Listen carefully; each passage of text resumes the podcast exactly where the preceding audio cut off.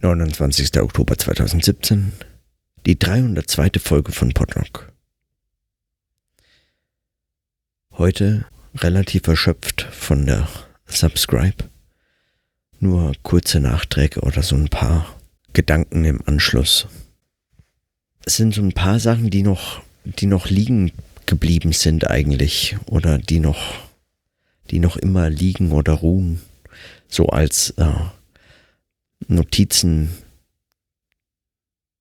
eigentlich noch warten, Notizen zu werden. Zum einen Nachträge eigentlich zu dem, zu dem Wissenschaftspodcasts-Workshop von gestern.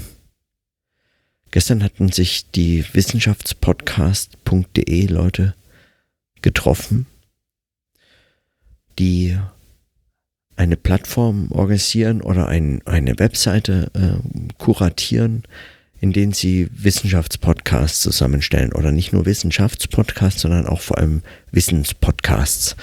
Und in denen sammeln sie Formate der Wissensvermittlung für Jung und Alt, für ganz unterschiedliche Zielgruppen, ganz unterschiedliche Fächer, Gegenstände, Interessen und so fort. Mit äh, einem gewissen Kriterium eben, dass es sich dabei um gut recherchierte und anspruchsvolle Wissensvermittlungsformate handelt. Die erstellen Sie ähm, sozusagen in einer kleinen Redaktion, kuratieren Sie das einfach nach Ihren eigenen, nach Ihren eigenen Einschätzungen, ohne dass Sie dabei selbstverständlich irgendwie eine, ein, einen wissenschaftlichen Evaluationsprozess oder Peer Review oder sowas gar leisten könnten. Das ist auch gar nicht die Idee und nicht der Anspruch und das braucht es auch für sowas überhaupt nicht. Äh, und, und leisten damit eigentlich schon mal eine ganz äh, tolle Übersicht und Zusammenstellung für Wissenschaftspodcasts äh, oder Wissenspodcasts, die man so, so leicht eigentlich nicht findet im deutschsprachigen Raum, die, die, äh, die, die so Übersicht, äh, übersichtlich dargestellt werden und so weiter und entwickeln neue Formate und überlegen sich Themenschwerpunkte, wenn jetzt mal ein besonderes Thema äh, aktuell irgendwie auftaucht, dass man darüber sprechen könnte oder sammelt, welche Podcasts sich mit welchen Folgen vielleicht mal dafür interessiert haben bislang und so weiter. Und ich habe an dem Workshop teilgenommen und unter anderem fand ich dabei interessant oder eigentlich auch in der Diskussion vor allem dann interessant. Zum einen, dass das unsägliche Fake News-Thema aufkam. Es kam gar nicht so bedeutsam auf und ich habe auch noch mitgemacht, indem ich mich dann so ein bisschen geärgert habe darüber, dass es überhaupt aufkam und habe das Thema eigentlich noch mal länger gemacht, als es vielleicht geworden wäre. Aber ich finde, man kann das auch nicht immer unwidersprochen ähm, aufkommen lassen, wenn es um Wissenschaftspodcasts äh, geht oder Wissensvermittlung, als ginge es der Wissenschaft um, um, um Fake News Verhinderung oder so. Und als ginge es eben Wissenschaft, also sagen, immer mit diesem Anspruch, die Wissenschaft sei sozusagen eben das wirklich wahre Wissen, das eben nach strengen Methoden und Theorien und Kriterien äh, das Wissen schöpft und, äh, und, und, und schafft und deshalb, äh, und, und deshalb eigentlich über diesem Vorwurf der Fake News steht oder diesem, äh, diesen, diesen alternativen Fakten oder wie auch immer da so Buzzwords heißen äh, zu dem Thema. Was mich, äh, was mich äh, müde macht, weil es eine Massenmedienlogik entspricht, also eigentlich einem, einem, einem Phänomen des sterbenden Journalismus, der darum kämpft, die Aufmerksamkeit zu gewinnen. Wissenschaft könnte und müsste einfach davon äh, sich stark emanzipieren und äh, unabhängig in ihren eigenen, äh, ihren eigenen Interessen selbstbestimmt folgen können. Das ist überhaupt kein Thema. Das ist, das ist etwas, das praktisch gar keine, äh, also es ist als Thema vielleicht noch für Wissenschaft interessant, aber nicht als Vorwurf, auf den man am Ende sogar noch zu reagieren sich verpflichtet sieht. Das sehen die vermutlich, sahen die äh, ähnlich. Also wir hatten das gar nicht so, äh, so äh, mit vielen unterschiedlichen Positionen diskutieren. Wir haben das gar nicht eigentlich groß diskutiert, aber trotzdem, das war das eine, was mir, was mir noch auffiel und was ich, was mich interessiert, weil es, weil es nochmal diesen, diesen, diese vermeintliche Dringlichkeit als eine fast unzurückweisbare von Journalisten und Massenmedien angelieferte Dringlichkeit an die Wissenschaft herangetragen irgendwie nochmal deutlich macht. Also wenn man sich ein, wenn man so ein, ein, äh, ein eine Plattform, die Wissensformate unterschiedlicher Art und Wissenschaftspodcasts zusammenbringt, äh, wenn man diese Plattform aufstellt, dann äh, ist man sozusagen in, im weiteren also gar nicht mal so sehr im sehr viel weiteren, eigentlich zentral in diesem äh, Gemenge drin, in dem auch Fake News und äh, solche Überlegungen eine Bedeutung zu haben scheinen oder für sich behaupten. Es geht dann bei Wissensvermittlung um echtes Wissen vermitteln und so. Und man fragt sich, wozu, warum und so. Äh, und diese Motive erklären sich dann auch in, äh, sagen, in Abgrenzung zu solchen Vorwürfen oder aber auch zu der Verteidigung vor solchen Vorwürfen. Also man, man kann das, äh, man, man kann das sehr, äh, man, man kann das sehr genau diskutieren, glaube ich. Aber das nur eine kurze Notiz, weil, also das Thema ist für mich ja überhaupt nicht so wichtig. Ich dachte nur, das ich, ich notiere das einfach. Was ich sehr viel interessanter fand, war eigentlich der fast Konsens aller, die da waren und so mitdiskutiert haben, dass Wissenschaftspodcasts keine wissenschaftliche Arbeit sind. Die These finde ich, äh, finde ich noch, also rein rein sozusagen von dem, was so an, was man so beobachten kann, erstmal gar nicht unplausibel. Podcasts werden in der Regel nicht genutzt, um wissenschaftliche Arbeit, also stellen keine wissenschaftliche Arbeit dar, weil sie nicht das primäre Organ sind, um ähm, wissenschaftlichen Diskurs zu fördern oder einen Beitrag dazu zu leisten. Aber das ist erstens nicht notwendig, also man kann einfach nicht behaupten, Wissenschaftspodcasts sind keine wissenschaftliche Arbeit. Ja. Das ist ja erstmal ein, das ist ja erstmal ein Medium. Podcasts. Und man schreibt das fest und unterwirft sich mit dieser, mit dieser Behauptung bereits einem eigentlich nie geführten Autoritätsdiskurs des wissenschaftlichen Arbeitens, das in Journals peer-reviewed vielleicht noch in begutachteten Büchern oder äh, zumindest anerkannten Verlagen zu erfolgen hat. Dass das so funktioniert, ist einmal natürlich so einer gewissen Tradition der Fächer und der Universitäten und der Publikationspraktiken äh, geschuldet. Zum anderen den Professorinnen und Professoren, die das begutachten und, äh, und, und so die äh, Reputations- und Autoritäts- und äh, Deutungshoheiten äh, behalten. Und zum anderen auch einem Verlagswesen, einem wissenschaftlichen Verlag, Verlagswesen geschuldet, das sehr äh, also das ist mein Verdacht, ohne dass ich das ähm, so genau äh, Einblicke darin hätte, aber sehr genau so etwas einzuschätzen vermag und darauf reagiert gegebenenfalls. Also es ist natürlich eine Gefahr für wissenschaftliche Verlage, könnte jeder nicht mal nur im äh, im Self-Publishing ein Buch herausbringen, sondern wenn das nicht mal mehr ein Buch, darauf auf ein Buch angewiesen wäre, sondern man könnte es einfach auch als Podcast präsentieren und wäre noch dazu attraktiver für viele zu hören, denn man hört äh, möglicherweise äh, den gesprochenen Präsentationen von Überlegungen, Gedanken, Theorien und Methoden oder Forschungsergebnissen sogar noch interessierter zu, als dass man den viertausendsten Aufsatz zu einem randständigen Thema liest und mag so vielleicht sogar jemanden für ein Thema begeistern, für das sich sonst niemand begeistert hätte, schon allein weil er in dieser äh, äh Unmenge an Texten diesen einen Text niemals hätte finden können. Dann abonniert sich schon äh, so RSS-Feeds von, äh, also von so äh, sehr schrägen oder ähm, am Rand liegenden Themen oder so etwas.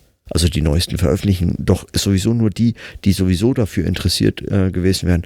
Ähm, aber wenn das äh, möglicherweise eben so niederschwellig irgendwo auftaucht, beispielsweise mal bei einer Podcast-Suche unvermittelt, äh, also äh, plötzlich überraschend gefunden werden kann oder in einem Format, in dem es sonst um etwas anderes geht oder so, ähm, dann, dann ähm, ist das natürlich auch eine Gefahr für all diejenigen, die die üblichen Publikationskanäle bespielen oder mit ihnen versuchen, ihr, äh, ihr Geschäftsmodell ähm, zu behalten und äh, ihren Lebensunterhalt zu bestreiten oder eben dieses Geschäftsmodell aufrechtzuerhalten, auch wenn es möglicherweise schon äh, längst überholt ist, ohne dass ich jetzt zu sehr auf Verlagen rumhacken will.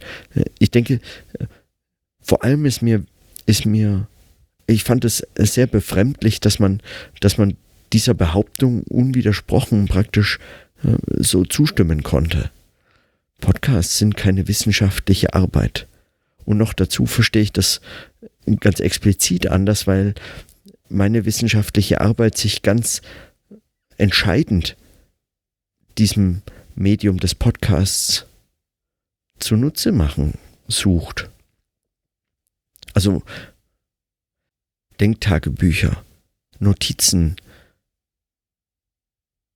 sprechendes Denken, diese Überlegung zu äußern. Ich verstehe auch nicht, wie man davon ausgehen kann, dass dass sozusagen wissenschaftliche Arbeit ist letztlich nur der fertig publizierte Text. Das ist so, das ist so, ähm, das ist so unterwürfig und so falsch. Also es ist praktisch und faktisch falsch. Die wissenschaftliche Arbeit erfolgt überwiegend nicht in publizierten Texten in, im allergrößten Umfange, zeitlich, vom Aufwand her, von allem, was so geschrieben, gesprochen, gedacht und so weiter wird, in, in wissenschaftliche Arbeit involviert ist, ist nicht publizierter Text. Und das wird einfach, das wird einfach verkannt ignoriert. Und nicht nur das, es wird sogar explizit ignoriert. Und dahinter steckt ähm, dahinter steckt zum Teil eine Form eben genau des, dessen, was auch wissenschaftliche Wahrheitsproduktion als Wahrheitsanspruch überhaupt erst ermöglicht. Also was einen wissenschaftlichen Wahrheitsanspruch zu einem wissenschaftlichen Wahrheitsanspruch werden lässt, dass er eben zum Beispiel durch Begutachtungs- oder Reviewverfahren oder durch bestimmte äh, Reflexionsschlaufen und so weiter äh, gehen muss, um einen solchen Anspruch wirklich aufrechterhalten zu können. Zum anderen aber verhindert das auch genau das. Also, wenn man so etwas für das Medium Podcasts neu hört, dann, dann fragt man sich schon, warum. Und das habe ich dann auch gefragt, warum. Ich meine, Paul Feierabend hat ja nicht jetzt gestern äh, gerade seine Überlegung wieder dem Methodenzwang wieder den Methodenzwang oder das hat er nicht gestern veröffentlicht und man hat es halt heute vielleicht noch nicht gelesen. Das ist zig Jahre her und der Mensch ist tot. Und jetzt kann man daherkommen und sagen, das sei nicht Wissenschaft, weil, weil es sozusagen kein offizielles A-Journal ist. Und das berührt und reicht rein natürlich in diese ganze, diesen ganzen Überlegungen, die, diese vielen, vielen Überlegungen, die so in diesem Jahr für mich entstanden sind, im Zusammenhang mit sprechendem Denken und der Bedeutung von Sprache für wissenschaftliches Denken und Arbeiten. In so einer Anlehnung oder im Anschluss an ähm, das, was äh, Stefan Poromka immer wieder zu seiner Wertschätzung oder Forderung der Beachtung von kleinen Formen oder von dem Kleinen überhaupt und all dem, was er so goldig nennt, was gar nicht so, so, also in meinem Verständnis gar nicht so, äh, gar nicht so niedlich zu verstehen ist. Gar nicht so unproblematisch eigentlich. Goldigkeit. Das Kleine ist nicht immer das harmlose, im Gegenteil. Also nicht nur, aber auch.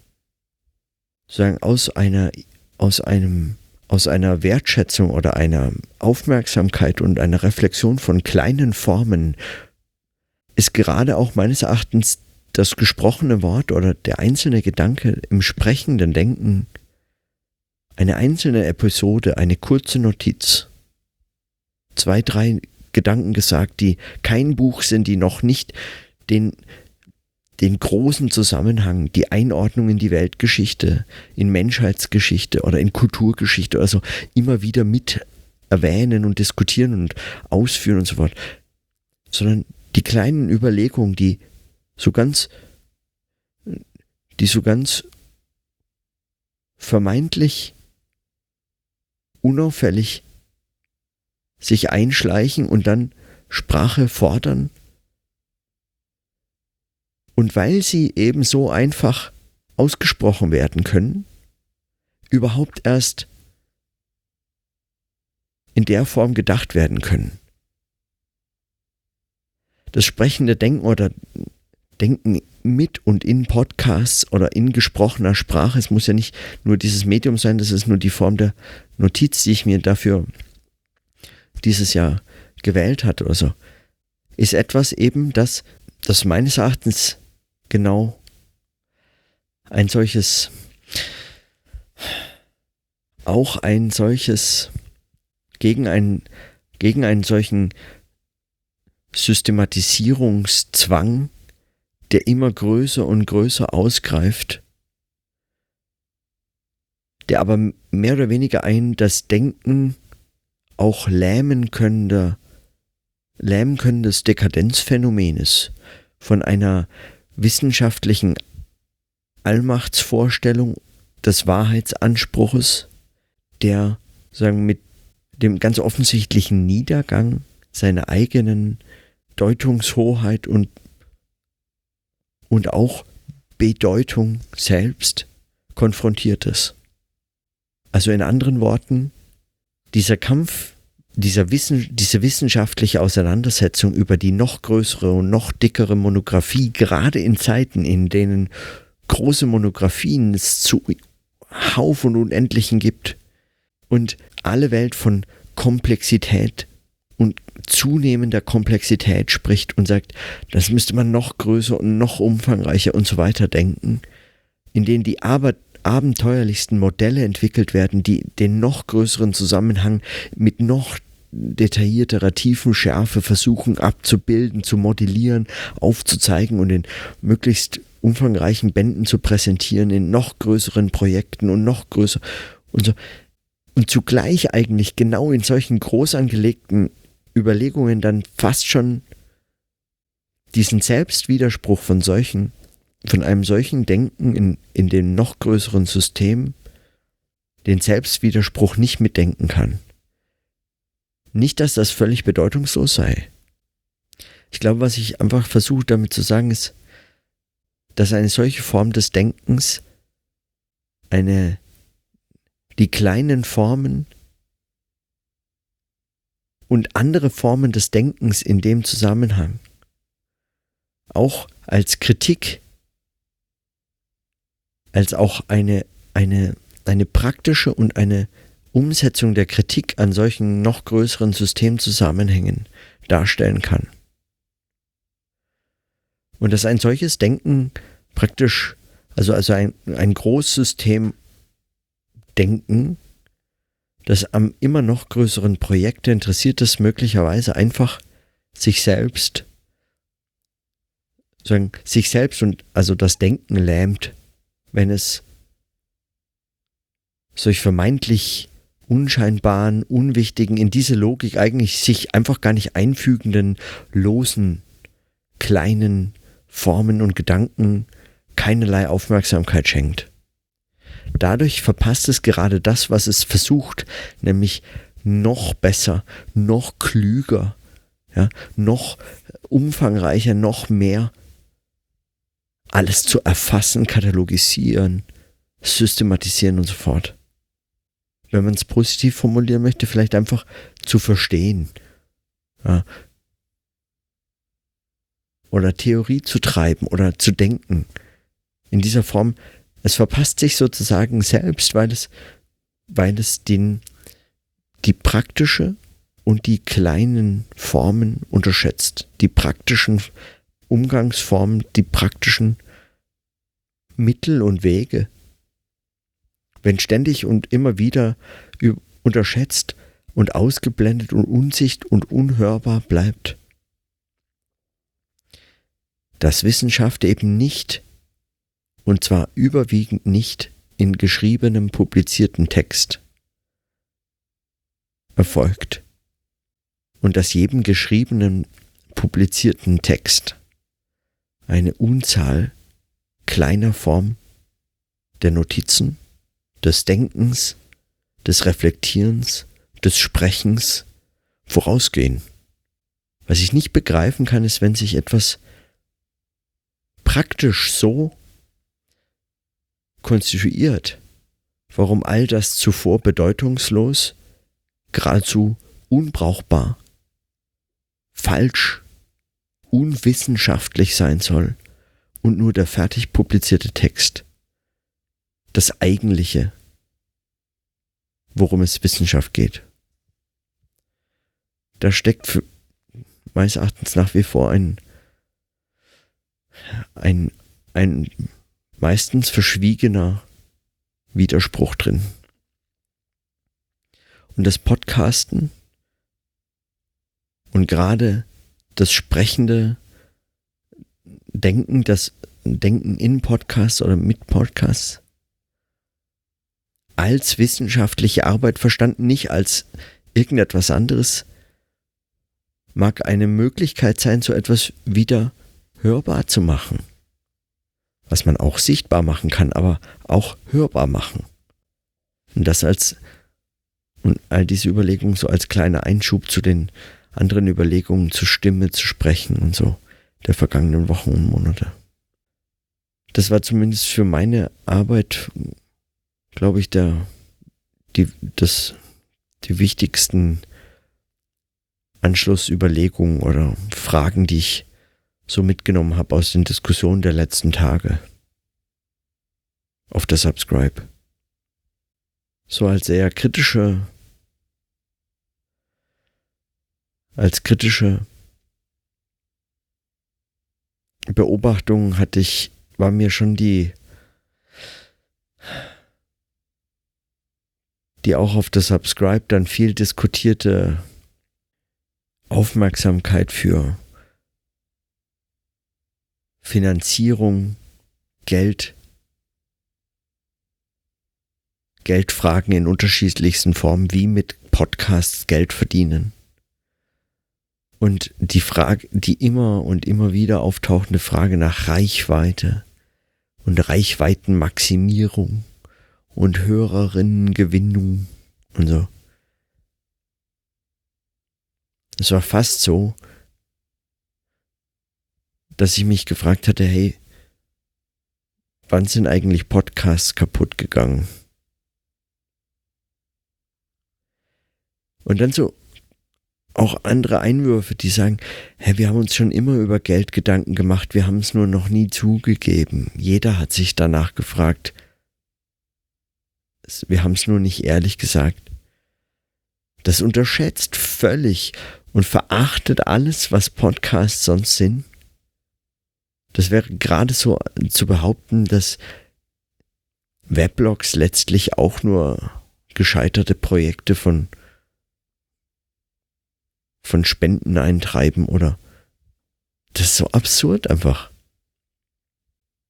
Und die, die konkreten Inhalte, aber auch verrückten Formate und Methoden und sagen, einfach dieses Experimentelle und das Übende, was mit Podcasts möglich ist oder so, was man auch auf, was ich letztes Jahr beispielsweise auf der Subscribe so ganz intensiv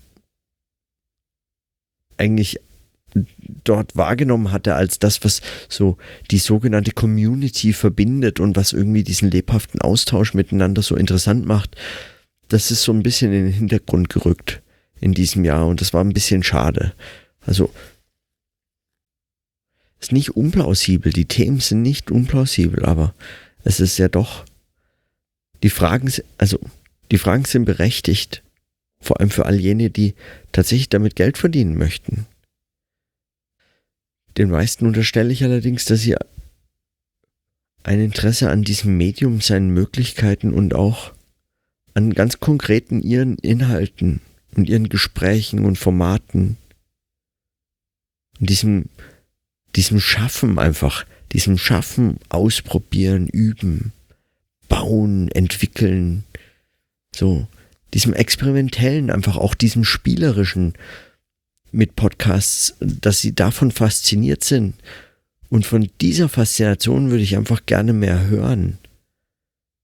Und das bauen viele nicht in ihre Podcasts ein, weil in ihren Podcasts geht es um was anderes. Da ist das sozusagen,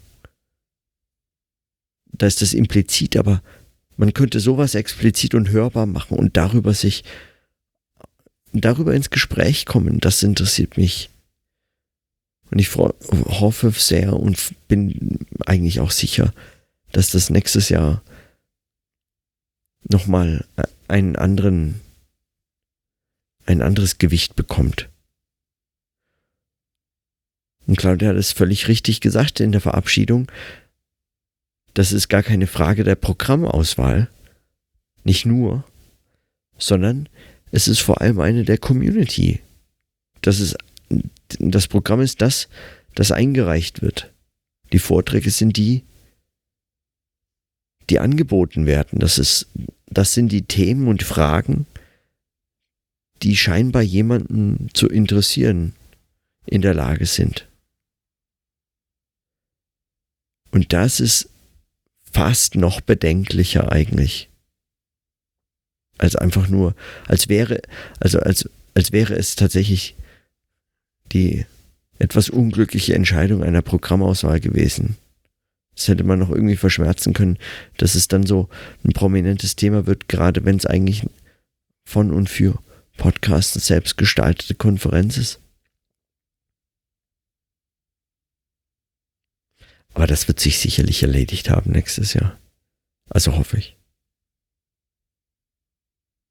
Und es gab ja auch wirklich viele Formate und interessante, also so Workshops und zu ganz unterschiedlichen Themen und Inhalten und Formaten auch.